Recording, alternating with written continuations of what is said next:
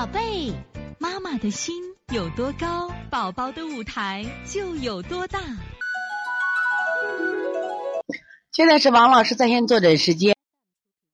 现在我们看一下六九七泽泽妈的问题。王老师您好，最近反复听你的课，有个疑问，他是请麻烦王老师解答一下，就谢谢。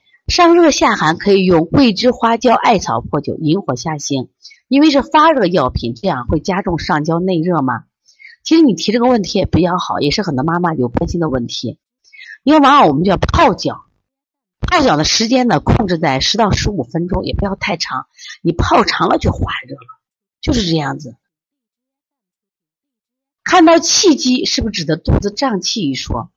往往是啥？你首先判断啊，如果他舌苔没有实际上没有那么厚的苔。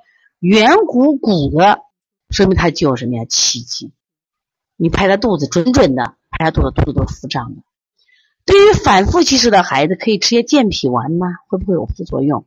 但问题怎么吃呢？你是吃你是胃积，还是脾积，还是气积？你把它搞清楚。我跟你讲，我说小孩的积啊有三种，脾积的话你健脾丸，你胃积啊你要吃王氏保吃丸，你要吃消食的来。如果你是气积呢？